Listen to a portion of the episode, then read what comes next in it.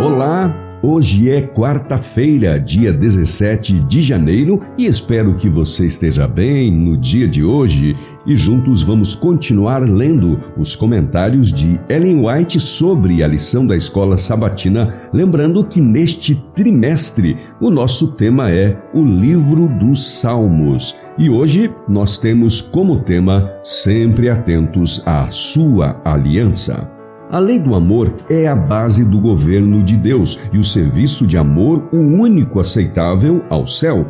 Deus concedeu a todos livre arbítrio, dotando os seres humanos de capacidade para apreciar seu caráter e, portanto, amá-lo e escolher servi-lo. Enquanto os seres criados adoravam a Deus, tudo era harmonia através do universo.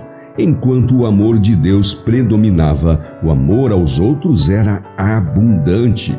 Como não havia transgressão da lei, que é o reflexo do caráter de Deus, não havia discordância nas harmonias celestiais.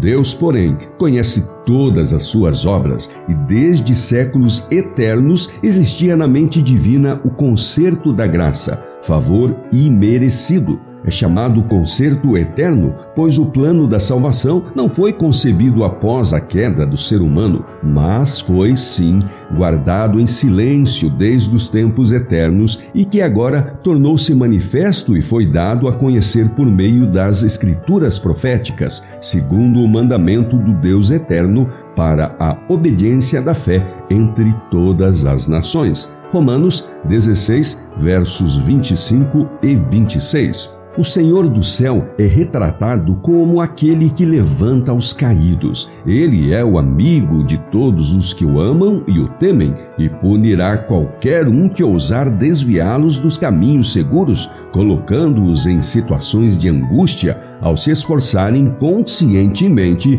por guardar o caminho do Senhor e alcançar as habitações dos justos. Nenhum pardal cai ao solo sem ser notado pelo Pai Celestial. Então, que as pessoas tenham cuidado em não causar, por palavra e ação, sofrimento ou pesar a um dos pequeninos de Deus. Se o pequeno pardal que não possui vida espiritual não cai ao chão sem o conhecimento de nosso Pai Celestial, certamente a vida espiritual daqueles por quem Cristo morreu é preciosa e não julgará Deus aqueles que causam dor e frustração ao coração daqueles por quem Cristo deu sua vida? Quem pode medir ou antecipar o dom de Deus? Durante séculos, o pecado tem interrompido o divino fluxo de benevolência ao ser humano, mas essa misericórdia e grande amor adquiridos para a raça caída não cessou de se acumular, não perdeu sua direção rumo à terra. Deus vive e reina, e em Cristo ele tem derramado sobre o mundo um dilúvio de cura, nosso Salvador tomou todas as providências em favor das pessoas. E antes de terminar o estudo, eu quero destacar esse trecho que fala assim: que as pessoas tenham cuidado em não causar por palavra e ação sofrimento ou pesar a um dos pequeninos de Deus. Ou seja, nós como cristãos, nós temos que muito mais buscar salvar o perdido do que acusar ou, quem sabe, tratá-los conforme nós achamos que devem ser tratados. Nosso coração, como cristão, deve realmente possuir amor, benevolência, caridade, para que nós sejamos conhecidos como cristãos pelas nossas ações e não apenas pela nossa religião.